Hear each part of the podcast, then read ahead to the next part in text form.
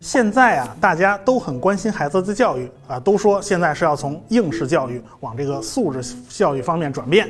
但是什么是素质教育呢？似乎在家长的眼里啊，所有的素质教育就是一门一门无穷无尽的课程啊，似乎孩子什么都要学，什么都不能落后。简而言之，在很多家长眼里啊，呃，要把一切的教育都变成技能教育，呃，这也很符合长久以来的一种思维定式，那就是艺不压身。呃，多学一门实用的手艺总是没错的吧？呃，其实这个问题在过去表现得更加突出、更加直接。那个时候呢，呃，我的父亲的单位啊，就淘汰了一批旧的计算机，然后就全都送给了当地的青少年科技站。我的父亲也算是一个高级知识分子了。但是对于是否支持我去学习计算机，他一直处于矛盾和犹豫之中，因为他怕我呢这个荒废学业呀。计算机这个东西虽然好啊，但是他考试他不考啊。其实那个时候呢，呃，音乐、美术这些课外教育呢也都是存在的，但是家长们对此一点都不感兴趣。道理很简单，你升学考试不考这些玩意儿，你学了书法呀、国画，能有什么用啊？啊，最多啊，将来老了以后啊，有个兴趣爱好。呃，有些家长的实用性啊太强了，于是有人就让孩子去学了发电报。你别说，那个年头还真有这样的兴趣小组。现在大家经常会在谍战片里看见啊，地下潜伏人员啊发电报的那个场景啊，没错，就是那个滴滴答答的发电报。在十九世纪中期，那发电报可是高科技啊。呃，当年爱迪生。就是在铁路上当电报员的钢铁大亨卡内基，小时候也是个电报员。在那个时候，这电报员呢，基本上就跟程序员一样，那是非常吃香的一个职业。我国呢，毕竟起步晚嘛，相对落后啊。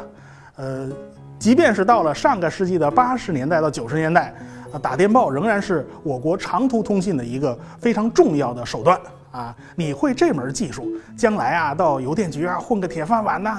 那还是不错的嘛，普通人的要求也不算高，对吧？可是现在看来，当初家长的这个决定啊，简直是愚蠢透顶。等孩子长大了，电报没了。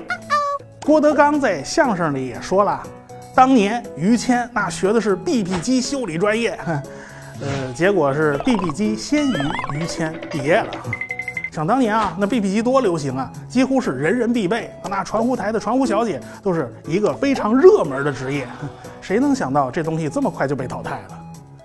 你不要以为这些例子都太过遥远，在现实生活中啊，有些事儿正在静悄悄地发生。比如说，公交车售票员这个职业也逐渐的要被淘汰了，因为无人售票的公交车呀，大家都是刷卡刷手机了嘛。未来。专职司机可能也会被自动驾驶所淘汰，超市的收银员未来也会越来越少。过去呢，哪个单位你不得请两个打字员呢？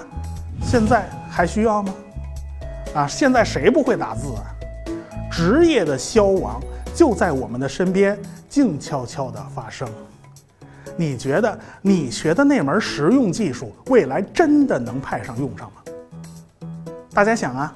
孩子将来必定会遇到一个一个未知的挑战，他该怎么办呢？